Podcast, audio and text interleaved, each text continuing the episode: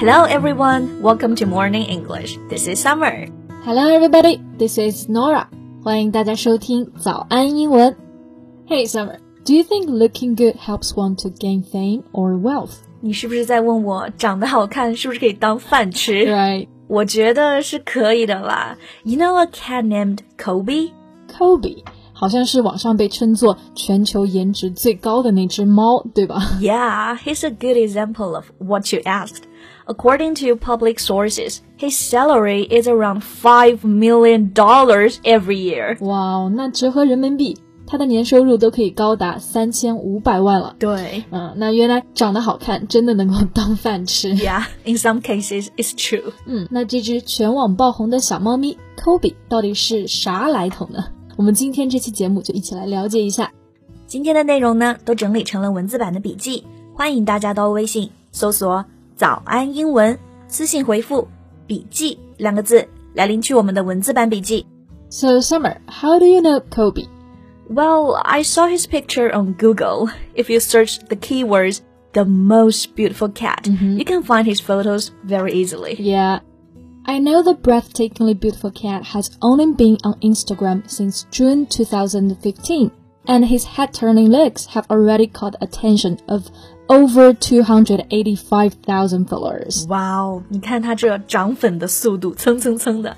那刚刚你在描述他的高颜值的时候啊，用到两个就很好用的这个英文词。嗯第一个是 breathtakingly beautiful，breathtaking 是形容词，那在这个 breathtaking 后面加个 ly 就变成一个副词，表示哇叹为观止的。对对对 ，breathtakingly beautiful 就是叹为观止的美。是的，那第二个单词呢，就是 head turning，是一个形容词，我们可以直接按照字面的意思来理解。head 就是头嘛，对，turn 是转动，所以 head turning 就是指的回头率高的。比如说啊，Nora's wearing a head-turning dress today. And Summer has a head turning look. All right. Anyway, the cat takes the internet by storm. 是的，Kobe 呢，因为这个高颜值啊，在网络上是迅速的走红。那在网上走红这个表达，在英文中呢，我们就可以这样来说：take the internet by storm。对，by storm 就是像暴风雨一般。 So the phrase take something or somewhere by storm means to be suddenly extremely successful in a place or popular with someone. 嗯哼，中文中就可以翻译成席卷什么什么。然后这个词组中间的 something，你可以替换成其他的名词或者地点。 All right. For example, as everyone knows, the Beatles took the U.S. by storm，、就是披头士乐队啊，席卷了美国。 Yeah, and TikTok took the world by storm. 还有抖音就是迅速在全世界走红。嗯，那我们来说回来这个小猫咪 Kobe 啊，大家听完是不是开始已经好奇它到底长什么样子了呢肯定特别好奇了。Okay, so what breed is it? ？He's a silver-shaded British Shorthair. All right, silver 是银，silver shaded 这里的 shade 指的是颜色，所以说这只小猫身上的毛发就有这种银色的光泽。然后它的品种啊是 British Shorthair，就是英短。嗯，所以注意以后我们想问对方，哎，你宠物是什么品种？这个品种对应的单词就是 breed。嗯 So you can ask, what breed is it? Right. While British Shorthair is usually solid gray with copper eyes, Kobe is more rare with pure white coloring and his icy blue eyes. 嗯，就大家想到英短，第一印象是不是灰色的，然后同色的眼睛嘛，copper eyes。但是 Kobe 美在它的毛色非常少见，His hair is almost pure white coloring，就是全白，然后带银，然后呢还有那种冰蓝色的眼睛。 Yeah, I think his look gives me a royal impression. 就是隐约着透露着那种贵族气息。 Right.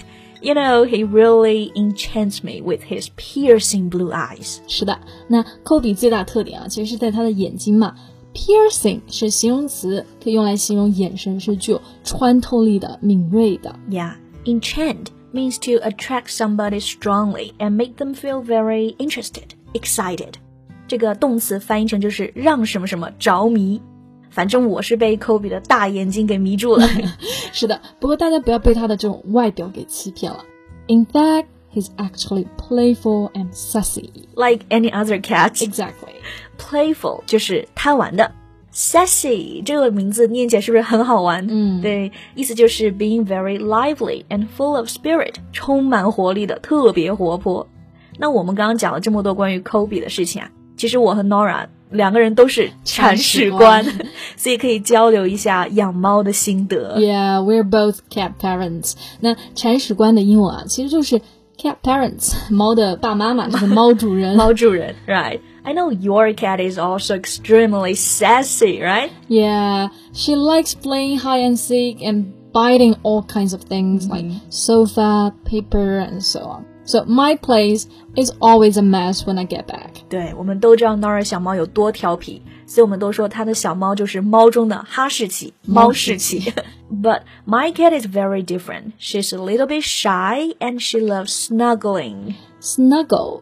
It means to get into a warm, comfortable position, especially close to someone. 就是指的紧紧依偎这个动作。对，冬天了，它现在每天都趴我身上。 And you know, when she settles comfortably in my arms, and she will always purr. Um, that's so cute.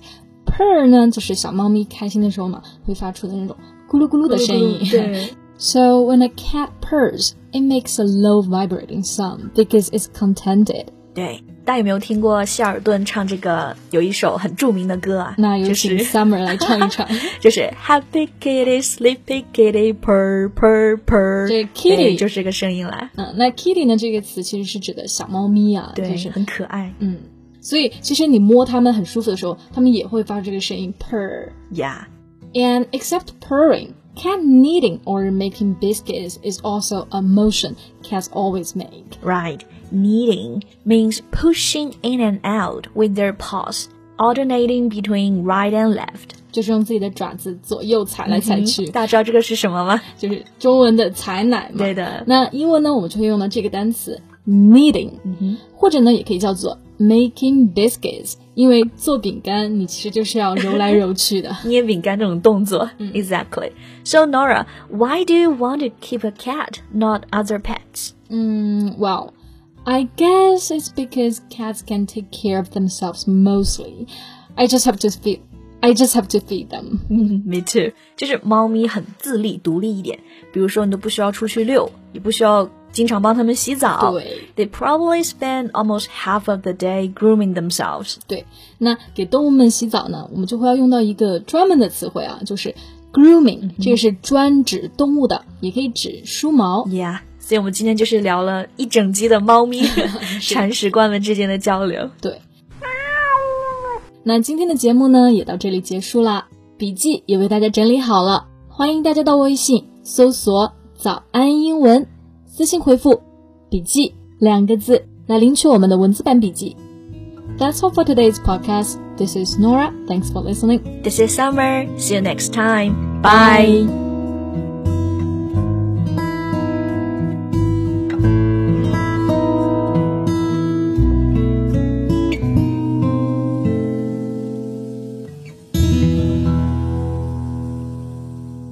This podcast is from Morning English.